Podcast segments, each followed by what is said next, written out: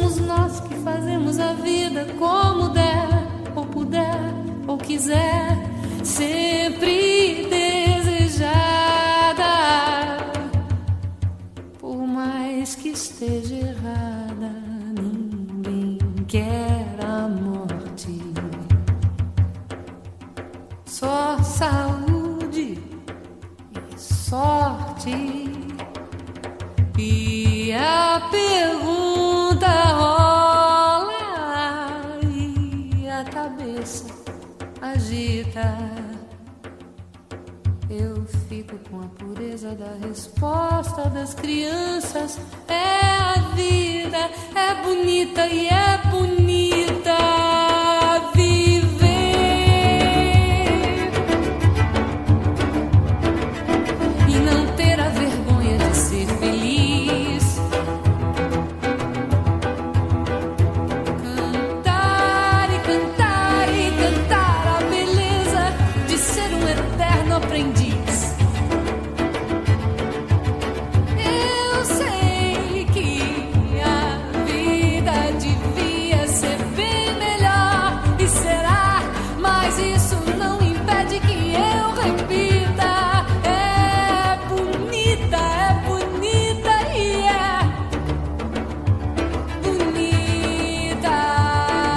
Horas e quatro minutos no horário de Brasília. Já começou o É da Coisa com o que é o que é de Gonzaguinha na magistral, na espetacular interpretação de Zizi Posse. Aliás, um dos mais belos discos da história está entre os melhores de 1991, um disco chamado Sobre Todas as Coisas, em que Zizi Posse interpreta uma seleta impressionante de músicas um arranjo maravilhoso, se não me engano, esse violoncelo do Jaquim, do Jacques Moreirembal, que é espetacular.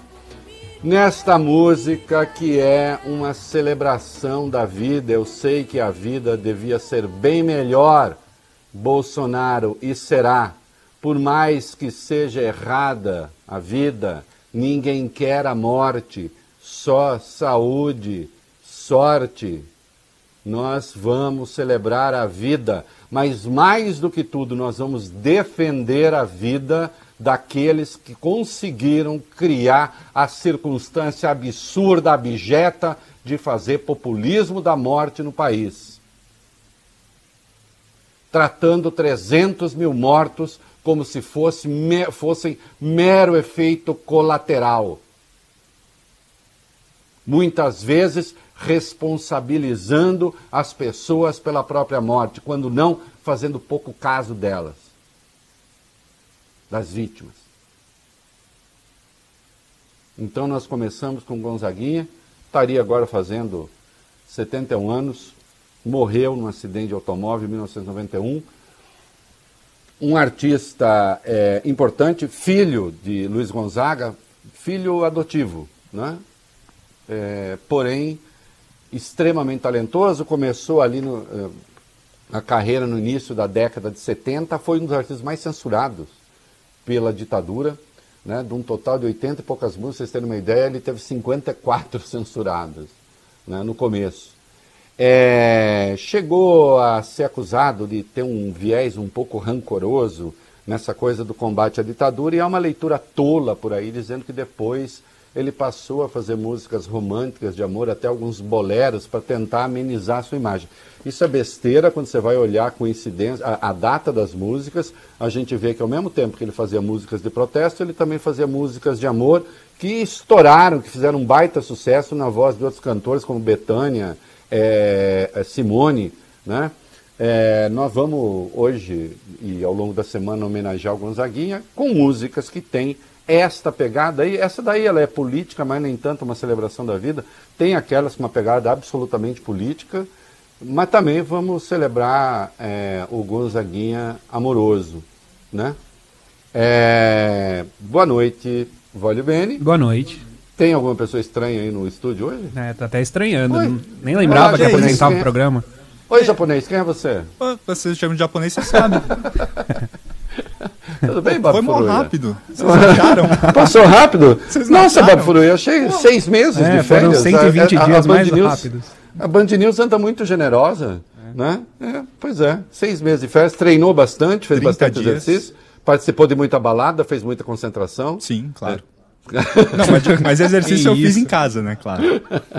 Bem-vindo, Bob né? Furruia. Aliás, eu não fiz isso no programa passado e estou devendo e fiquei devendo. Quero agradecer aqui publicamente o Bruno Capozzi, esse tempo que substituiu o Bob Furruia com folga. É... Bruno, já sabe, né? Vamos falar uhum. aí, o Bob. Né? A gente dá uma outra. Mentira. Esse time. Eu nem sei mais que time que eu falo. Antes eu falava do Barcelona. Depois o Barcelona tomou aquele nabo. Depois eu falava do, do, do, do, Bayern, do de Bayern, de Munique. Aí tomou nabo também. Tem algum que ainda não tenha tomado nabo que a gente possa se comparar, não? Ah, o Palmeiras. Ah, tá bom. Foi bem. Bob Furuia. Foi. É, você já tem, já, já tem um lugar aí na Band News FM, né? Para se encaixar. O Bob não aguenta mais ser campeão. Vocês acreditam que outro dia ele me ligou assim, rei, não aguento mais ser campeão. É coisa de palmeirense, né? Uhum. Coisa de palmeirense. Bem-vindo, Bob. Estávamos Obrigado. com saudades. Eu estava também. É bom. Ó, e ainda o, o Gonzaguinha tem uma outra muito boa, que é, o Vai Bene. A gente não tem cara de babaca, não, né? E tem aquele verso que não é exatamente um verso que, de que eu gosto na música popular brasileira, mas o fato é que ninguém tá com ela na janela para passar a mão nela, né? o, hein? Ah. A gente quer valer nosso suor. A gente quer valer o nosso humor. A gente quer do bom gente quer carinho e atenção. A gente quer calor no coração. A gente quer sua alma de prazer. A gente quer ter muita saúde. A gente quer ter muita saúde, Bolsonaro. A gente quer viver a liberdade.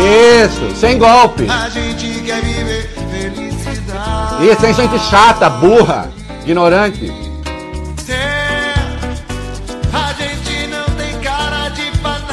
A gente não tem. A gente não tem jeito de babaca. Não.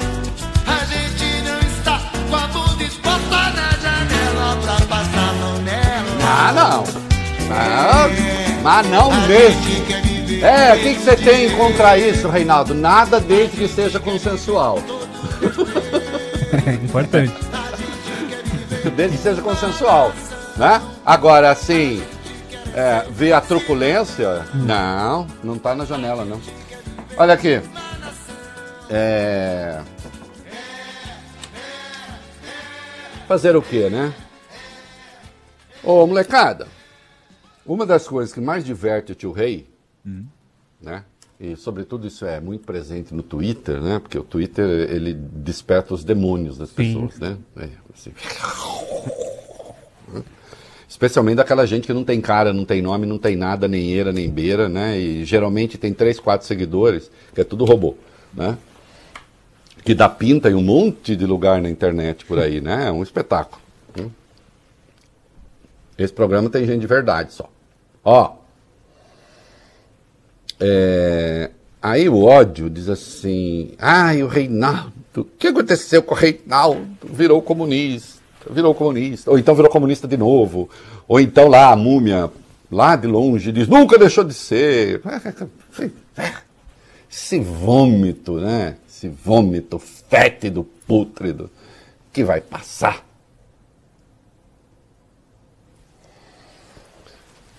Eu tenho dito aqui desde o começo que para que a economia do Brasil se salve, é preciso seguir as regras sanitárias. Incluindo distanciamento social, incluindo restrição à circulação de pessoas. E, se for o caso, em situação extrema, é lockdown mesmo. Desde que se organizem as condições para isso para não punir os pobres. Mas vocês vão encontrar em dezenas de vídeos meus, textos, tudo, minha, minha participação nas redes sociais, né? a afirmação de que quem atrapalha o capitalismo brasileiro é o Jair Bolsonaro. Aliás, falei isso no programa passado, a gente até isolou um videozinho disso. Está circulando bastante aí nas redes. Nós temos o presidente mais anticapitalista da história do Brasil.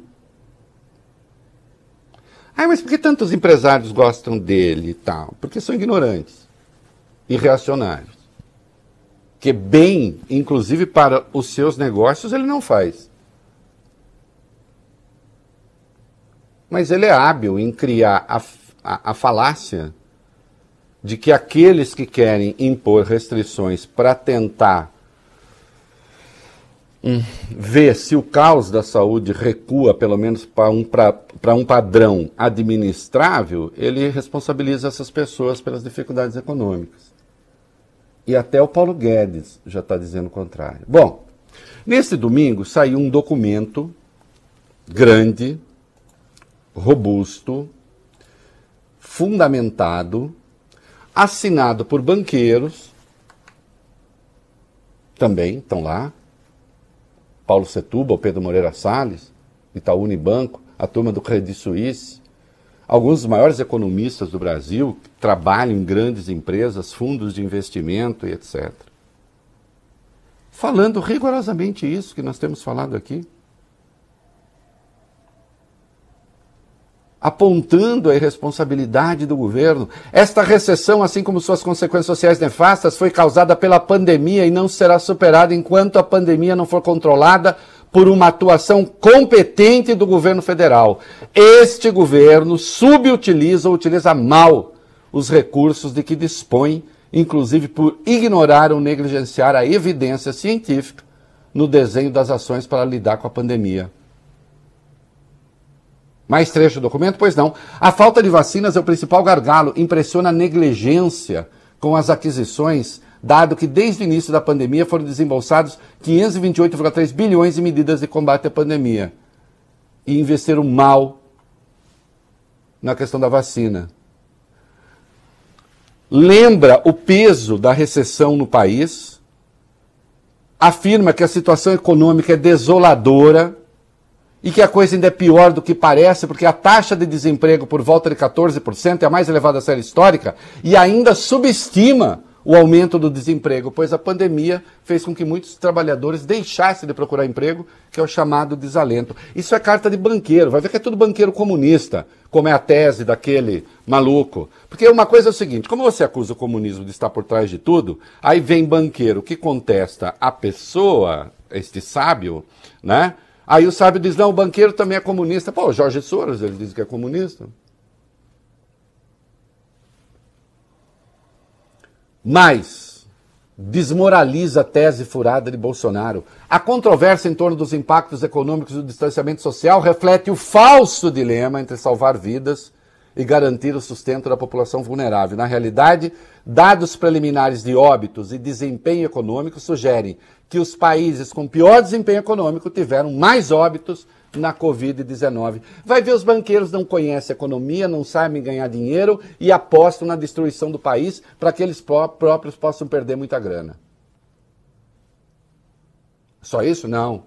O papel da liderança, apesar do negacionismo de alguns poucos, praticamente todos os líderes da comunidade internacional tomaram a frente no combate à Covid-19 desde março de 2020. Hoje, menos um. Jair Bolsonaro. E termina dizendo que o país exige respeito.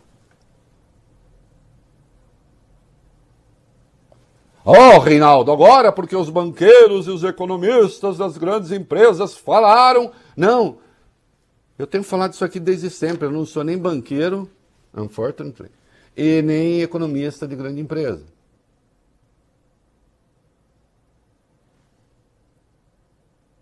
Né? E isso não é papinho de jornalista que gosta de criticar tudo. Nós temos um presidente que atrapalha o Brasil. Vamos ter que lidar com ele. Fazer o quê? Claro que o impeachment deveria ser um caminho, muita gente fica, inclusive nas redes sociais. Meus queridos, meus queridos, é preciso ter 342 votos na Câmara. Não havia antes, não há agora. A gente faz o quê? Bob, ó, percebeu que combina? Então, uhum. tudo rigorosamente pensado. Não há os 342. Por mim já teria ido, ele já cometeu 26 crimes de responsabilidade na minha contabilidade. Metade deles também poderia ser considerado crime comum, mas aí é o procurador que tem que denunciar. Mas ainda assim, se ele denuncia, o Supremo manda para a Câmara, precisa de 342 votos do mesmo jeito. Gente, é preciso ler um pouco a legislação para saber. Né? Que ele perdeu, está destrambelhado? Tá. Se vai se encontrar, não sei. Agora, que fique claro. Né? O capital percebeu.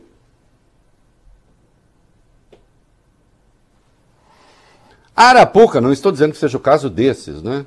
Mas Arapuca em que se meteu? Criou-se a mentira em 2018 que ou era PT ou era Bolsonaro. Em primeiro lugar, isso é mentira. Era mentira. Tinha três, quatro candidatos do campo conservador. Tinha o Meirelles, tinha o Amoedo, tinha o Alckmin. Mas desde o começo, não. Tá Depois ficou Haddad Bolsonaro. Alguns acharam que Bolsonaro seria um mal menor.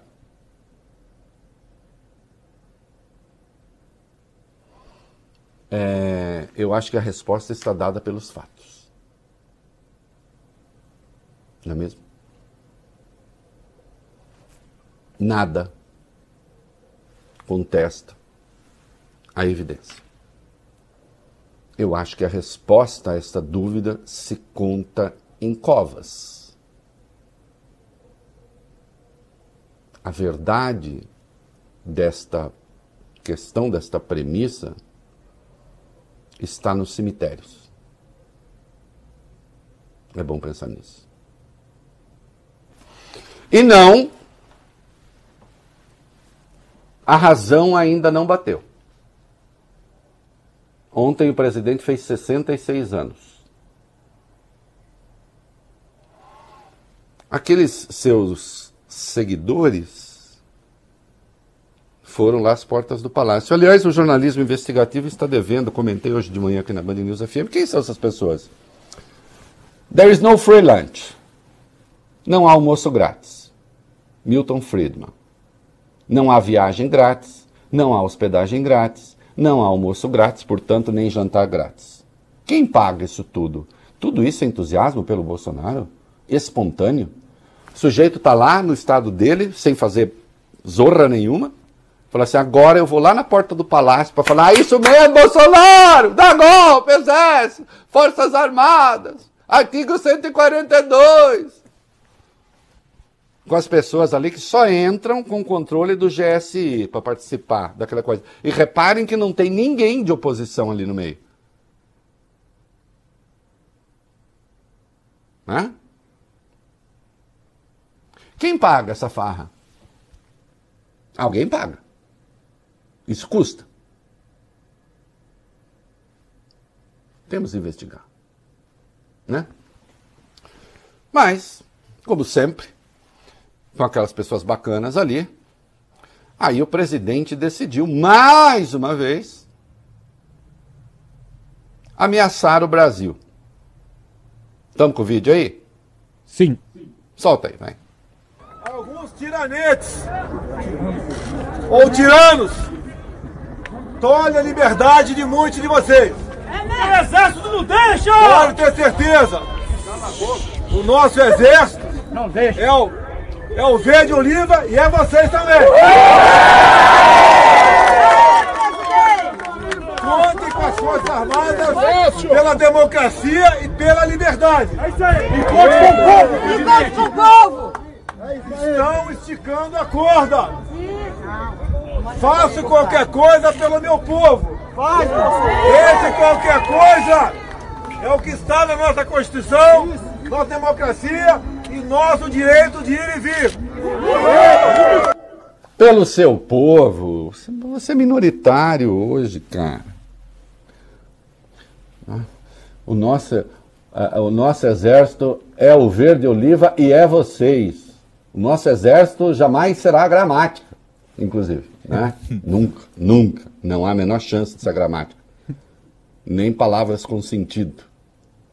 Né? Presidente. O senhor pede aí para o senhor, parece que alguns candidatos a intelectuais ao seu redor, peça aí quando o predicativo é, do sujeito tem que ir para o plural concordar com o verbo, viu? Não, Momento depois eu cultural. procuro aí. Eles vão entender. Não, não vão entender. Mas enfim, é- mas tem um monte de gente metida aí. Não cabe nem dentro do próprio terninho, mas tem uma que é, que é o tamanho da arrogância que não cabe. Né? É, olha aqui. Como todo candidato a ditador, Bolsonaro também fala em liberdade. Em democracia. Você já viram alguém dar golpe? O Bob Fruia. É, Bo- vai bem. Deram um golpe lá em Myanmar, que fica lá escondido, lá no mundo, Myanmar. Tá duro de sustentar o golpe lá em Mianmar. E os milicos deram um golpe lá em Mianmar, sabe do que, que eles falaram, o, Boy Furuê? Eu imagino. Liberdade e democracia. Porque você já viu tirando da golpe, o Vai Bene, falar assim: agora eu vou dar um golpe para arregaçar meus inimigos, que eu gosto mesmo de ditadura, eu quero tratar coisa da porradaria, que eu sou um sujeito mau caráter, um vigarista, um canalha e eu quero golpe.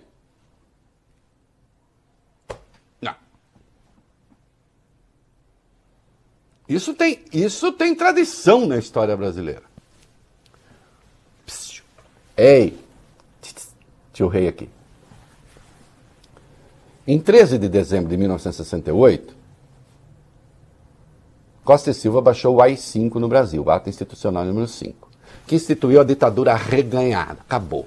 Fim, acabou. Ditadura para valer mesmo. Era tão ditadura que o Jarbas Passarinho, que era ministro da Educação à época, foi um dos signatários do AI-5, os meninos assinaram. E ele disse: repugna a minha ditadura, mas se for para salvar o Brasil e tal, as favas com os escrúpulos, etc. Aliás, Jarbas Passarinho, que era um homem notavelmente inteligente, tendo falado essa coisa horrível. Eu o conheci pessoalmente, tinha uma das maiores bibliotecas que eu já vi. Era minha fonte. Um ótimo papo. O direitista que mais conhecia a literatura de esquerda que eu conheci. É, sim, é preciso você saber o que pensa o outro lado. né? Ele próprio chamava de ditadura o AI-5. Ô meninos, preste atenção no preâmbulo do AI-5. Então, assim, o ato que instituiu a ditadura reganhada no Brasil dizia: Bob Forruia, vai bem. Considerando que a Revolução Brasileira de 31 de março de 64 teve, conforme decorre dos atos com os quais se institucionalizou, fundamentos e propósitos que visavam dar ao país um regime que, atendendo às exigências de um sistema jurídico e político, assegurasse autêntica ordem democrática baseada na liberdade, no respeito à dignidade da pessoa humana e no combate à subversão, etc. Todo ditador asqueroso fala em nome da liberdade. Está aqui a prova no preâmbulo do AI-5. Né? É preciso matar a cobra e mostrar a cobra. Não adianta mostrar o pau só. Né? Porque você fala assim, ó, oh, matei, cobra com isso aqui. Às vezes a cobra está viva. A prova está aqui. Aí fala assim, não, mas o Reinaldo exagera quando fala que o presidente está ameaçando com golpe. Não, não exagero. Porque se ele tivesse só falando de estado de defesa e estado de sítio, que ele poderia, tanto estado de defesa como estado de sítio requerem aprovação do Congresso. E o Congresso jamais aprovaria uma coisa ou outra. Se ele ameaça com atos de força, falando do nosso Exército Verde-Oliva, ele está ameaçando com golpe. E sim, as Forças Armadas estão incomodadas com isso. Porque não entrariam nessa aventura. O que o Bolsonaro está tentando fazer, na verdade, é incentivar a subversão. Ele está querendo que as pessoas vão para a rua comprar pau com os governadores, ter confronto, que os governadores acionem a PM. O filho dele, um dos filhos dele, Eduardo, fica atacando policiais nas redes sociais. A ideia, o desenho é que as PMs não obedeçam os governadores. Olha só. e que então isso justificasse a ação das Forças Armadas. É uma perspectiva golpista, só que ele está sozinho, ele está isolado. Felizmente, a população não está caindo nessa. Né? Infelizmente, as pessoas estão morrendo aos milhares mas não há sinal de convulsão social. E é por isso mesmo que os outros poderes têm de ter responsabilidade para tomar providências que o presidente não toma. Há boas reações já. Espero que continue esse documento de que nós falamos dos banqueiros economistas empresários é uma boa coisa, nós vamos ver que tem outros sinais positivos. Na impossibilidade de afastar o maluco, é preciso tornar o maluco meio sem efeito. Hã? E torcer para que ele é, resolva mudar um pouco a rota do discurso, porque é claro que esse discurso dele mata pessoas. Aliás, a turma que assinou o documento veio a público hoje para dizer o seguinte: é o discurso negacionista que parte do Planalto que atrapalha o combate à Covid e que levou o sistema de saúde ao colapso. Que isso torna indisciplinadas as pessoas. Não é? Presidente, a sua fala e a sua pregação matam pessoas. E é claro que isso não vai ser esquecido. Né? Nós teremos de ter o Brasil nunca mais Covid. Este país só vai sair do buraco com vergonha na cara. E vergonha na cara significa um dia estabeleceu o Tribunal da Covid no Brasil para responsabilizar as pessoas. Instituições e quantos têm colaborado para fazer. Nós devemos passar de meio milhão de mortos. E dessa vez, não vai dar para anistiar ninguém. Né? Ou nós vamos dizer que foram 500 mil, 600 mil, 700 mil suicídios?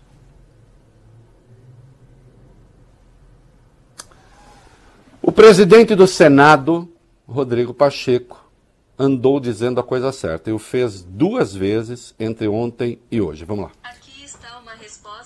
Isso, Reinaldo. A primeira foi ontem, uma entrevista ao canal Livre da Band. O senador se disse favorável às medidas de restrição e mandou um recado indireto ao presidente Jair Bolsonaro.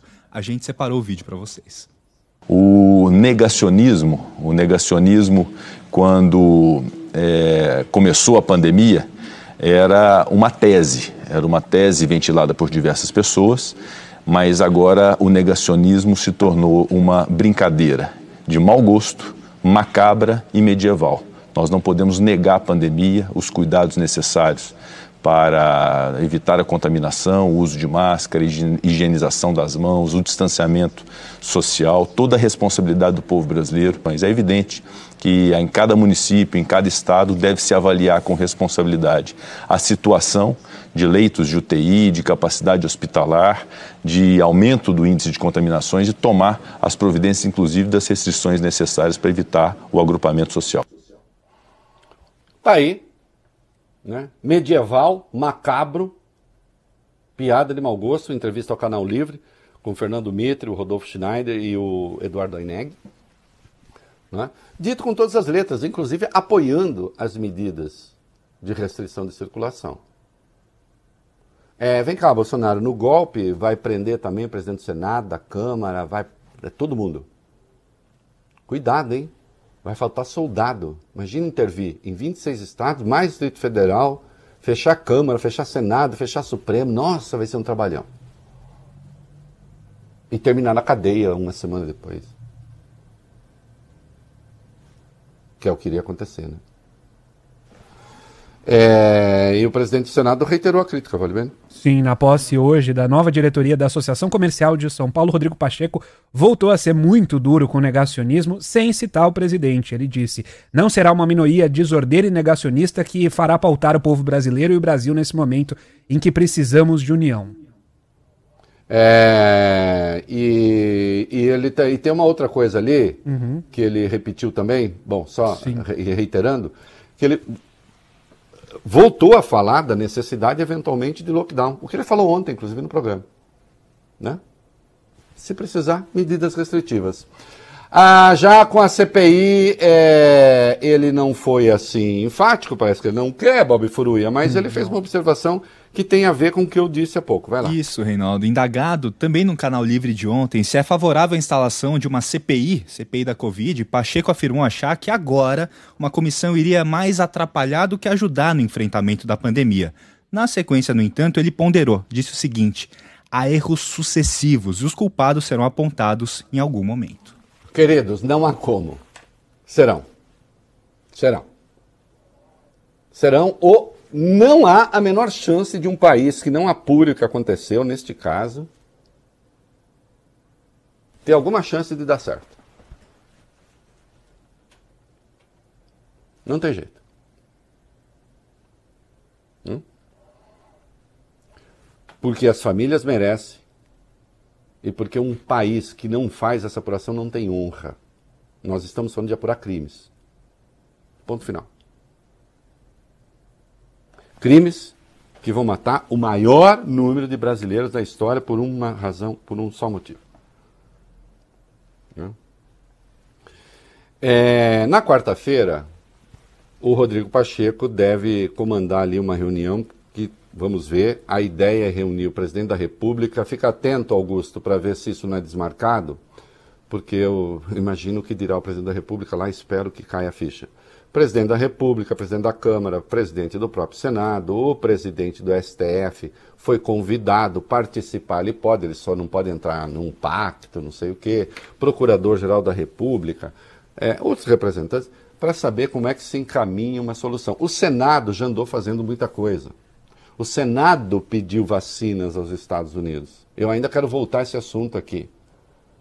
O Brasil, se tivesse uma diplomacia responsável, estaria negociando como gente grande com os Estados Unidos, que estão lá com excesso de vacina. e com outros países que hoje estão com excesso de vacina, países ricos. O Brasil não é um país qualquer. A senadora Cátia Abreu tem lembrado isso. O Brasil é um dos principais fornecedores de alimento para o mundo. Não estou dizendo que ah, os outros países não merecem. Não, só estou dizendo a importância estratégica que o Brasil tem no mundo. Mas para isso, nós precisamos ter uma diplomacia respeitável. Né? E não ter no comando das relações exteriores um negacionista maluco que ainda hoje voltou a dizer coisas estranhas. Vê, vê um para mim aí, é, é, eu recebi uma coisa aqui. É, o Ernesto Araújo dizendo que o Brasil se odeia, que os brasileiros se odeiam, que transformando tudo numa como se fosse assim uma questão de psicologia coletiva, né, do, do negacionista, né?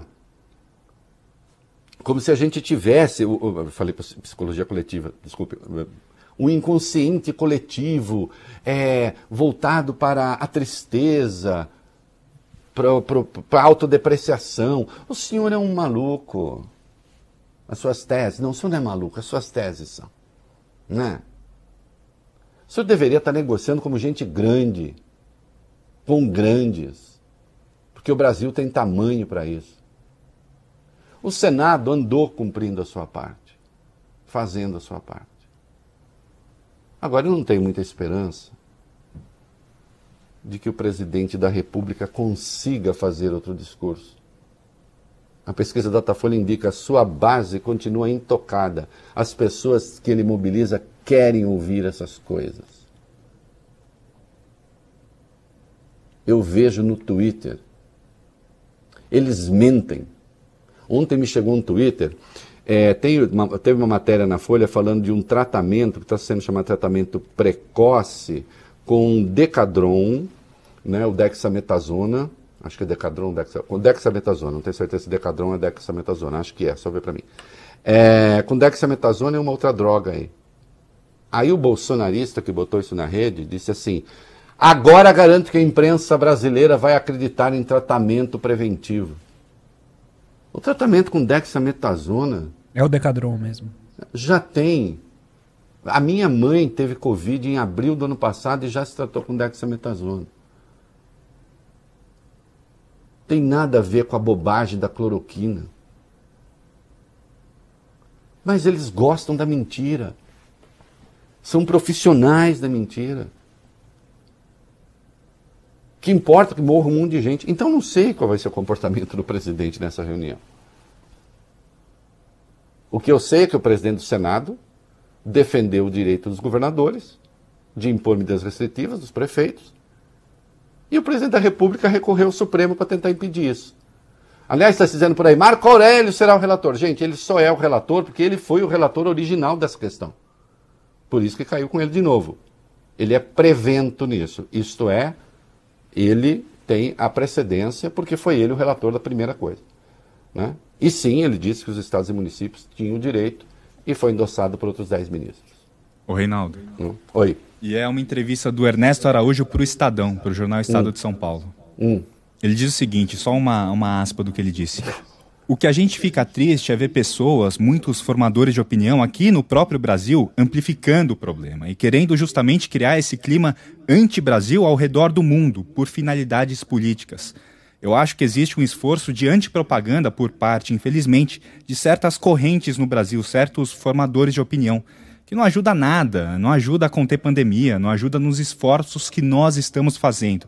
Ajuda talvez a criar um clima negativo acho que não chegaria a esse ponto de xenofobia contra brasileiros, mas sim ajuda a criar um, no fundo é uma oicofobia, uma raiva de si mesmo. Não,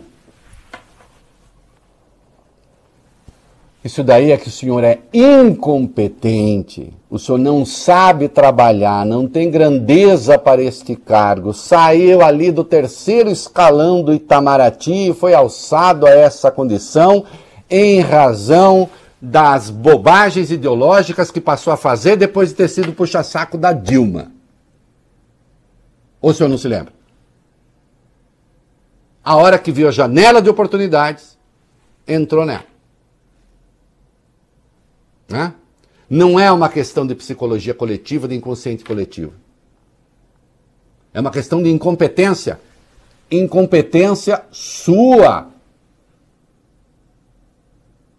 Né? Saia daí, pare de atrapalhar o Brasil. Vamos comercial. Muito bem, estamos de volta nos quatro minutos mais bem empregados do rádio brasileiro. E aí, Japa, tá matando saudade? Tá com saudade? Tô, tô te respondendo no WhatsApp aqui também. É. O que, que nós tem aí, molecada? O Instituto Butantan liberou hoje mais um milhão de doses da Coronavac para o Ministério da Saúde. É a quarta remessa enviada ao governo federal nesses últimos 10 dias. Parte desse lote ficou no estado de São Paulo, que distribui as vacinas aos municípios. Também hoje, o secretário da Saúde, Jean Gorenstein, disse que o estado vai seguir a recomendação do Ministério de usar todas essas vacinas como primeiras doses, sem guardar metade para garantir a aplicação da segunda e que, apesar disso, não haverá mudança no cronograma de vacinação. Ótimo, e só lembrando que parte ficou no estado de São Paulo, porque evidentemente o estado de São Paulo integra a federação, né? Então tem que ter uma parte para o estado de São Paulo também. Pois é, né? É, e no entanto, o Dória continua a ser a pessoa mais demonizada é, no governo federal, que eu acho espetacular, né? O Bolsonaro deveria todo dia mandar uma cartinha de agradecimento para ele. Não, isso não, que eu estou falando não tem nada a ver com eleição, com não sei o que, com não sei o que lá, não. Zero. Apenas se trata do seguinte: quem fez vacina e quem tentou sabotar a vacina. Acabou. Né? E a Covax? O Brasil recebeu ontem, Reinaldo, a primeira remessa de vacinas do consórcio global COVAX Facility. São um pouco mais de 1 milhão e 22 mil doses da vacina de Oxford, só que dessas elas são fabricadas na Coreia do Sul. O Ministério da Saúde espera a entrega de mais 1 milhão e 900 mil doses até o final do mês de março. Isso, e tudo isso ainda, minha gente, é muito pouco. Né? O Brasil vacinou coisa de 2% da população recebeu as duas doses. E esse número vai ficar congelado agora, porque serão usadas as vacinas para primeiras doses, o que é uma medida correta, até onde acompanhei, andei falando com especialistas. Hum? Você, alguma imunização tem, depois precisa ver o reforço. Descobriu-se que pode se esperar mais para dar o reforço. Ótimo. Eficácia da Oxford. Um novo estudo feito nos Estados Unidos confirma que a vacina de Oxford não tem relação com os coágulos registrados na Europa. Essa pesquisa foi feita com mais de 30 mil pessoas e mostrou ainda que o imunizante tem 100% de eficácia contra casos graves e 79% na prevenção de casos sintomáticos da doença. Com esses novos dados, a AstraZeneca deve solicitar autorização para uso emergencial nos Estados Unidos. Olha, ainda bem, né? E cuidado, que tem um monte de vagabundo e vagabunda por aí, né? É, que está indo atrás de atestado de óbito de gente que morreu depois de tomar vacina. Vê para mim, Valio Bene, se a gente consegue saber rapidamente quantas pessoas em número já foram vacinadas no Brasil. É, ou se o Augusto consegue aí e tal. Né? Uhum. É, obviamente, essas pessoas, quando tomaram essa vacina, elas não se tornaram imortais. Elas continuam a morrer de outras causas, inclusive, claro. Né? E outra, pode morrer até de Covid, porque a imunização tem um tempo. Né? Outra, não é 100%. Então, usar isso para atacar vacina é coisa de gente criminosa, vagabunda, canalha, que deve estar tá recebendo grana por fora de alguém, vigarista. Se você. Essa gente merecia ter a vida perscrutada. Garanto que foi tomar vacina, botou pai, mãe para tomar vacina, avó e não sei o quê. E se duvidar, ainda fura fila. Porque quem fala isso, como é gente sem caráter, gente ordinária, que não vale nada, que merecia estar em cana, com base no artigo 268 do Código Penal, que é sabotar uma política de combate a patógeno, como é gente sem caráter, vagabunda, né? certamente não faz isso só por gosto. Né? É Achei os números aqui. Sim, diga. De primeira dose são 11 milhões 805 mil pessoas, segunda dose já 4 milhões 160. Então, é evidente que em 11 milhões de pessoas, né? Dá 5,58% da população. É, morreu gente, né? De susto, de bala, vício e outras doenças. Calem esta boca de latrina. É isso aí.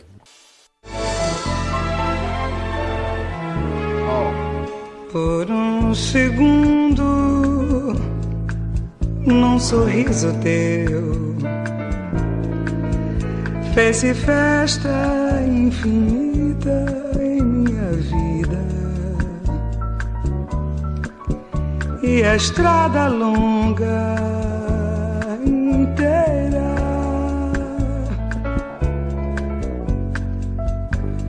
num giro da mente eu vi por um segundo em um beijo teu tive todo o universo em meu corpo e eu fui dono das estrelas.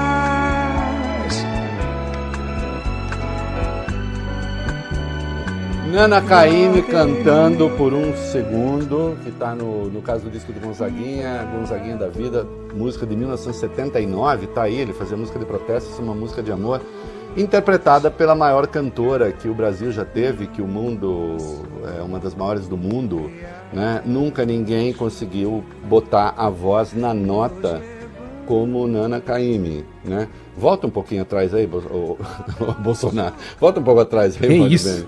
Bem. Deu me livre. A hora que ela canta Num giro de mente eu vi por um segundo em um beijo teu. Ninguém canta, ninguém tem, ninguém consegue fazer essa frase. Ninguém consegue fazer essa frase desse jeito, com essa precisão, com essa exatidão, é, com essa dicção, com essa voz. Num giro da mente eu vi por um segundo em um beijo teu. Acabou. Se você não sabe, porque isso é único, precisa ouvir mais música, pelo amor de Deus. E tem que ouvir mais Nana Caymmi, né? Porque a vida... Hoje no Twitter alguém me perguntou, Hey, o que, que a gente faz na, na, na pandemia para a vida ficar menos chata? Não sei o que tal. Primeiro, não ficar brigando com a família, brigando com as pessoas dentro de casa, porque ninguém tem culpa, né? Tá todo mundo morando junto e tá todo mundo ali, não sei o quê. Segundo lugar, houve Nana Caymmi, né? Salvador Sobral, eh, Encomenda Ram a Provençal, por exemplo, que é uma delícia, né? É, Comenda sorvete de pistache crocante. Ou não, né? Oi? Ou não, né? Chocolate. É, também. Vai. Agora, Nana Caymmi vai bem. Nana Caymmi vai bem.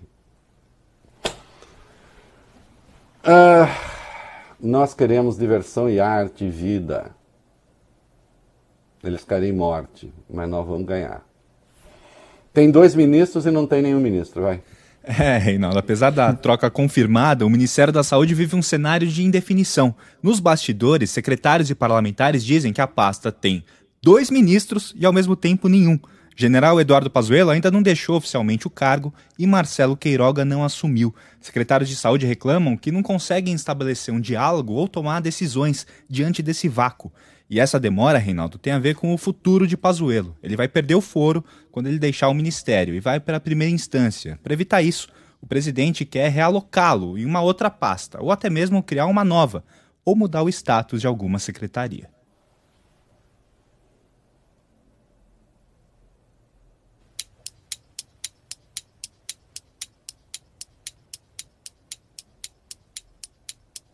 Enquanto isso, pessoas vão morrendo.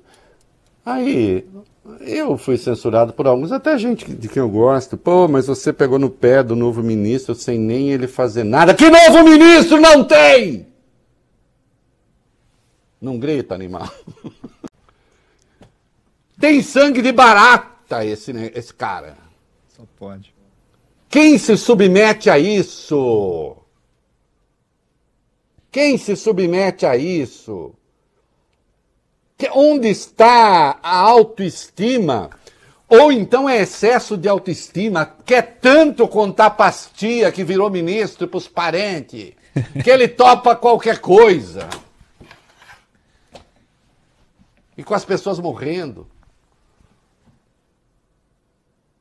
Vai ter reunião quarta-feira. O ministro da Saúde tem de estar. Quem vai estar? Quem vai estar? Vai estar a Coca tamanho família e a mini Coca. É isso. Hã? O barrigudão e o baixinho estar lá.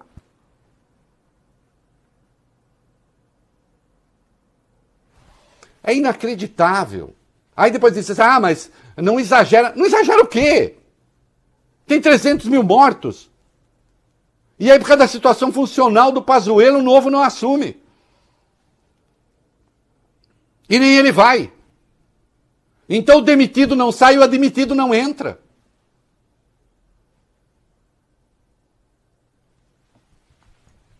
É voto de confiança. Em quem? E olha aí o caso da intubação. E as pessoas morrendo agora porque falta remédio. Aliás, o, o próprio presidente do Senado lembrou isso na entrevista é, a- a- ao Canal Livre, das pessoas que vão morrer porque não tem anestésico. Os médicos estão usando drogas de terceira linha para entubar, mas as pessoas não ficam. É um processo sofrido. Porque você não consegue deixar no estágio necessário para entubar.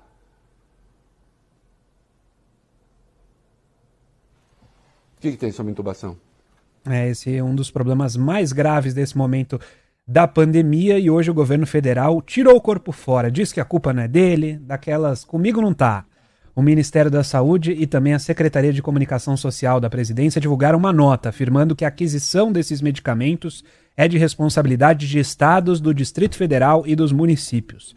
O texto acrescenta que, de forma inovadora, o governo federal monitora semanalmente a disponibilidade dos remédios em todo o território nacional. De forma inovadora. Inovadora. É, não, é, olha, é de uma eficiência, é de uma eficiência espetacular. É o Bolsonaro hoje falando lá com os empresários. Eu não reuni os empresários dizendo, o Brasil está na vanguarda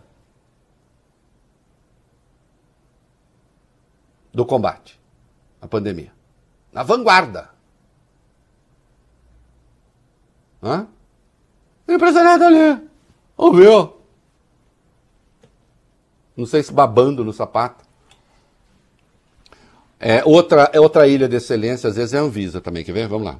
É, nesse cenário de falta de medicamentos do kit intubação, um erro da Anvisa atrasou ainda mais a solução para os problemas, Reinaldo. No último sábado, a agência deixou apalavrada uma reunião sobre o assunto. Aí com representantes do Ministério da Saúde, Indústria, Conselho Nacional de Secretarias Municipais, Estaduais e tal. E essa reunião deveria ter ocorrido ontem, mas foi adiada para amanhã. O motivo? A Anvisa deu um cano em todo mundo. Não disparou o e-mail oficializando o encontro. Não, telefo- não telefonou, não fez nada. E em nota, a agência explicou, disse que não esqueceu de mandar e-mail nenhum e que houve um problema apenas no disparo dos convites. Eu adorei isso. Ô Bob, se eu deixar de mandar pauta para vocês, Ah. é, é assim, quando, na, dá, dá o retorno da pauta, né? O Deixa Bob quieto, prepara né? tal, eu dou uma mexida. Quando eu esquecer de mandar, não é que eu tenha esquecido de mandar, foi só um erro no disparo do envio. tá? Aí a gente chega aqui, não tem pauta, a gente começa a cantar.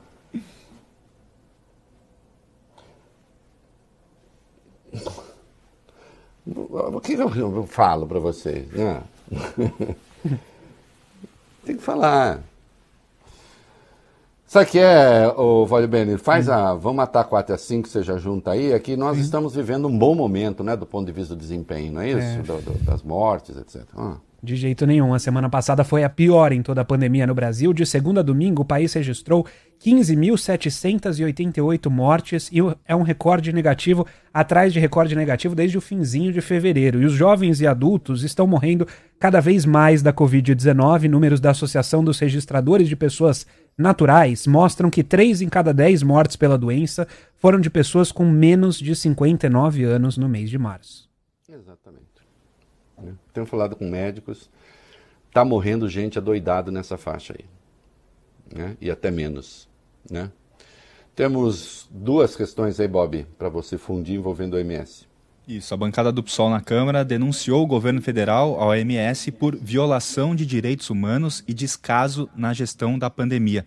Os parlamentares solicitam para a organização que ela expresse recomendações ao Estado brasileiro visando impedir que o presidente Bolsonaro deixe de difundir informações falsas sobre eficácia de remédios ou sobre uso de máscaras. E falando em OMS, a organização voltou a falar hoje sobre a situação no Brasil. Diretora do órgão, a Mariângela Simão disse que o cenário no nosso país continua muito, muito preocupante. Queridos, o Brasil tem 2,5% da população mundial, tem mais de 10% das mortes, né? E responde hoje por um quarto das mortes, das mortes que estão ocorrendo no mundo hoje. Está sendo chamado nos ambientes internacionais de cemitério nós nos transformamos no covidário. Virou um problema internacional também, porque variantes surgidas aqui, se essa coisa ganha proporções ainda maiores, é claro que chegou o mundo. Né? E para encerrar, Valio Bene, o governador do Rio realmente é um gênio. É, é, é uma pessoa. Eu nunca vi nada com tal grandeza. Vai lá. Sim, apoiador do presidente Jair Bolsonaro, o governador em exercício Cláudio Castro diz que os prefeitos do estado do Rio não vão poder mandar fechar bares e restaurantes durante o recesso. O prefeito do Rio, Eduardo Paes, reagiu nas redes sociais, ironizou a fala do governador, escreveu Castro Folia, micareta do governador, definitivamente ele não entendeu nada do objetivo de certas medidas. Então você faz um recesso de 10 dias e diz, não, mas bares e restaurantes, a cidade. Primeiro que o senhor não tem competência para proibir coisa nenhuma, é mentira. O senhor não tem. Tanto é que o, o, o, o Eduardo Paes, prefeito de Niterói, vão fazer. Agora, realmente é espetacular o senhor criar um recesso de 10 dias uhum. e falar para as pessoas, se reúnam à vontade. Não vamos criar restrições nenhuma para bares e restaurantes. Hum, é só incompetência, meu senhor, ou também é falta de vergonha? É uma pergunta. Falta de autonomia? Incapacidade de resistir a lobby? Qual a alternativa? Aliás, qual a alternativa é pior? A burrice?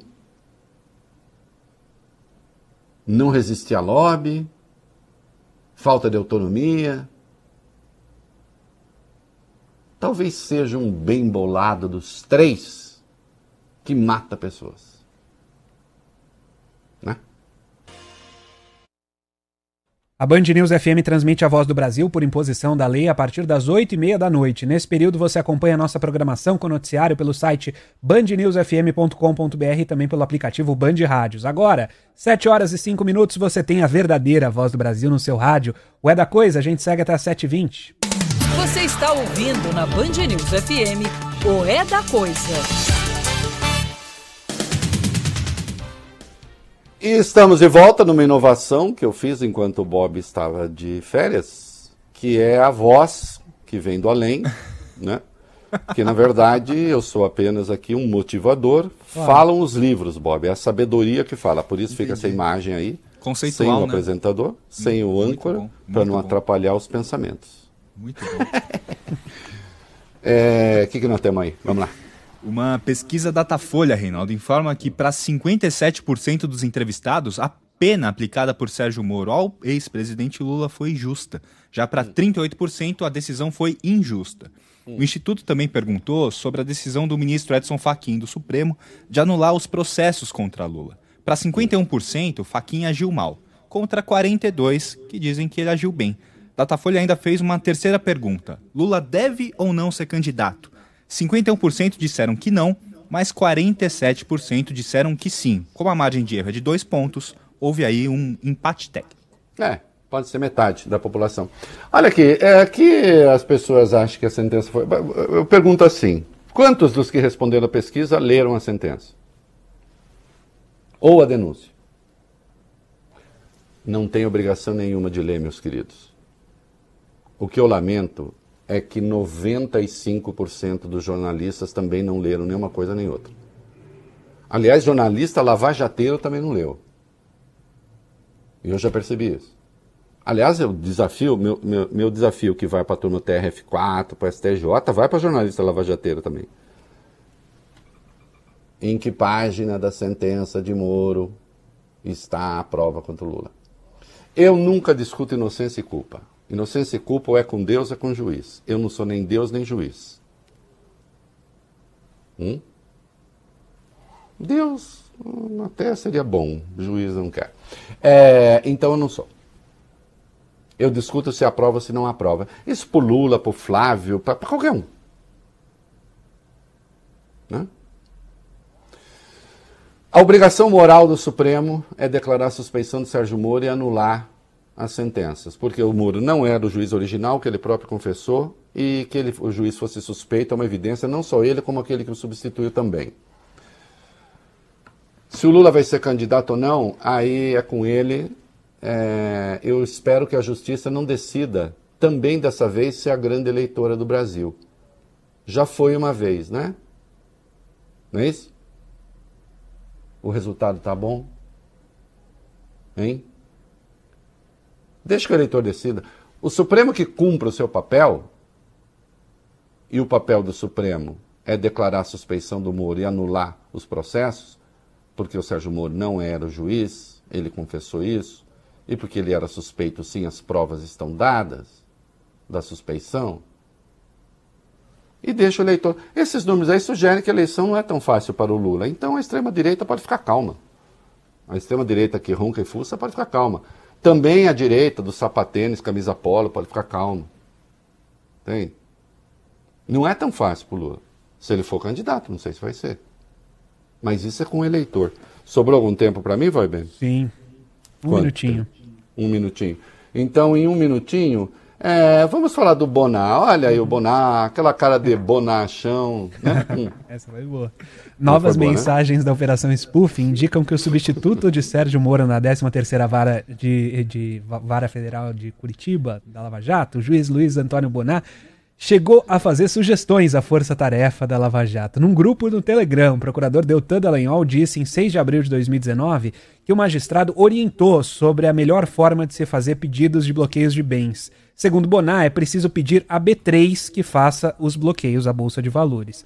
Diante dessas novas mensagens, a defesa do ex-presidente Lula diz acreditar que a sugestão mostra que Boná também mantém uma relação estreita com o órgão acusador. Para os advogados, mesmo após a saída do ex-juiz Sérgio Moro, Lula jamais teve direito a um julgamento justo, imparcial e independente perante a 13ª Vara Federal. Jamais teve como exige o inciso 55 do artigo 5 da Constituição. Né? E reportagem da Vaza Jato já demonstrou que o Deltan Dallagnol articulou muito nos bastidores para escolher justamente o Bonar como substituto. Né? É uma vergonha continuada. Vocês querem que eu fale o quê? É Isso aí. Seu caminho. A marginal do Rio Pinheiros ainda segue com o trânsito carregado, com pontos de parada no sentido de Interlagos a partir da região da ponte do Morumbi. Vai ruim até o acesso para Guido Calói. Em compensação, em direção à marginal do Rio Pinheiros, o trânsito é intenso, mas funciona bem. Quer performance e tecnologia? Lenovo tem sempre um computador ideal para você trabalhar, para jogar, para viajar, para tudo. Acesse lenovo.com.br, vai de Lenovo com processadores Intel Core. É, muito bem. Ô, meninos, já 24 aí, o Guedes. Ai, meu Deus, o Guedes agora descobriu que. Gente, eu tô rindo, mas é de desespero. Vai. E uma live no fim de semana, Reinaldo, o ministro da Economia defendeu as vacinas e o meio ambiente. Ao falar sobre a pandemia e a retomada econômica, Guedes defendeu a imunização. Disse o seguinte: vacinação em massa é a melhor política fiscal, mais barata e de maior impacto sobre a oferta. A primeira medida fiscal de saúde pública de tudo é a vacinação em massa. Num outro momento, ao falar sobre a política ambiental do governo Bolsonaro, o ministro afirmou: temos que mudar a linguagem ou vamos sofrer terrivelmente. O futuro é verde.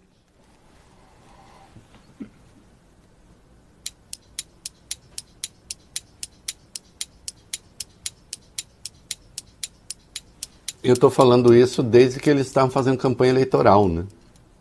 Quando eles queriam atrelar o Ministério do Meio Ambiente ao Ministério da Agricultura. é inacreditável. É inacreditável. Isso me lembra uma piada do Tarso de Castro sobre um veículo de comunicação quando lançou os cadernos de cultura. Ele falou: Nossa, vai, deve ser uma dissidência do caderno agrícola. Né? é... é, é, tá bom, tem que mandar o Ricardo Salles embora. Aliás, teria que mandar o presidente embora. Né? Não é isso?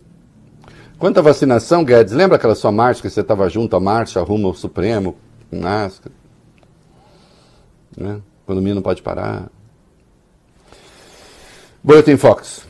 Mercado financeiro voltou a elevar as estimativas para a inflação e também para a Selic. Economistas consultados pelo Banco Central projetam a taxa básica de juros a 5% no fim desse ano, lembrando que está em 2,75% atualmente, e os economistas projetam a 6% no fim do ano que vem. O Boletim Focus também prevê inflação a 4,71% no fim desse ano, estimativa que vem crescendo a cada semana e se, se aproxima cada vez mais do teto da meta de 5,25%. É, a hora que eu ler, eu estou em busca, a hora que eu ler um documento é, que consiga juntar Lé com Lé, Cré com Cré, que não seja só assim, gente, não podemos investir na responsabilidade, até eu também sei, que explique por que a elevação de juros vai mexer com o câmbio de maneira importante e, portanto, com a inflação, aí eu defendo. Até que não tenha isso, eu confesso que fica difícil. Comercial.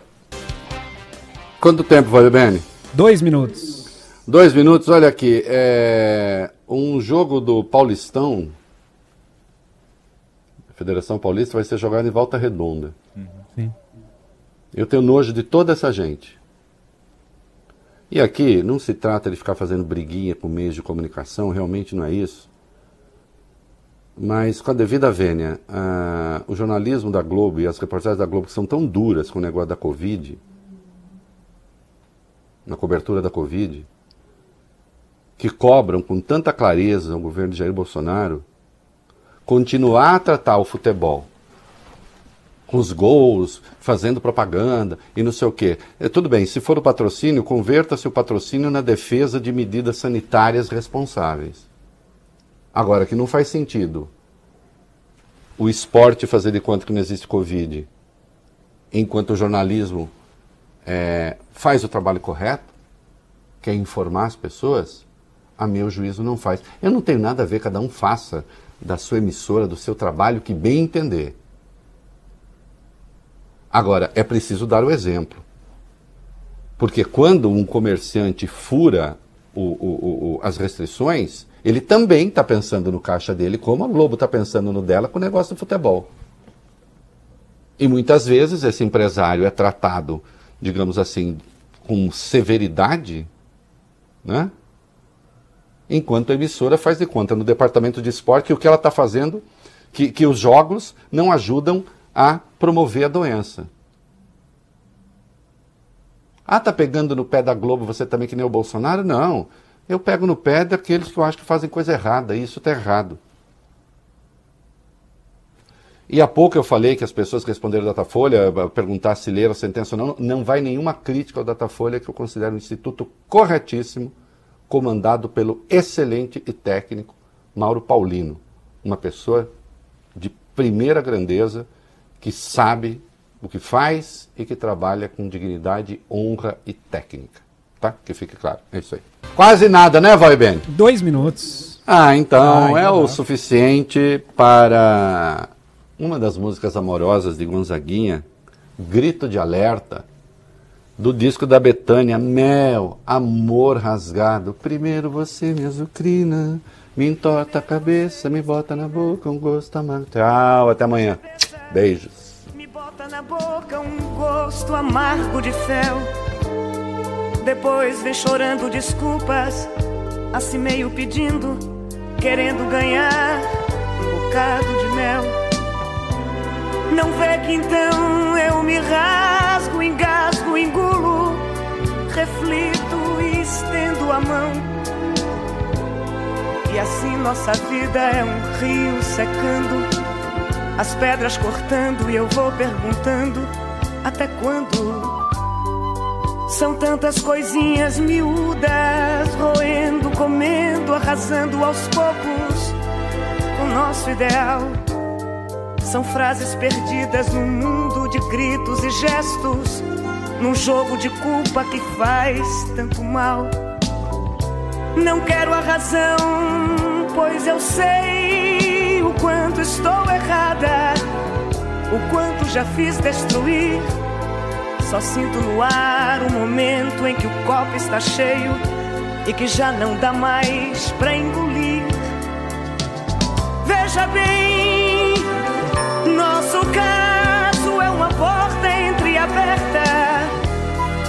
busquei a palavra mais certa.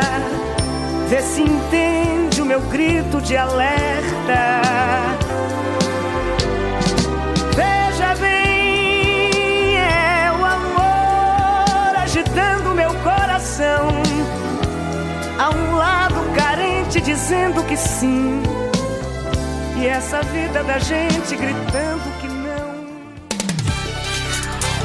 Você ouviu o É da Coisa na Band News FM.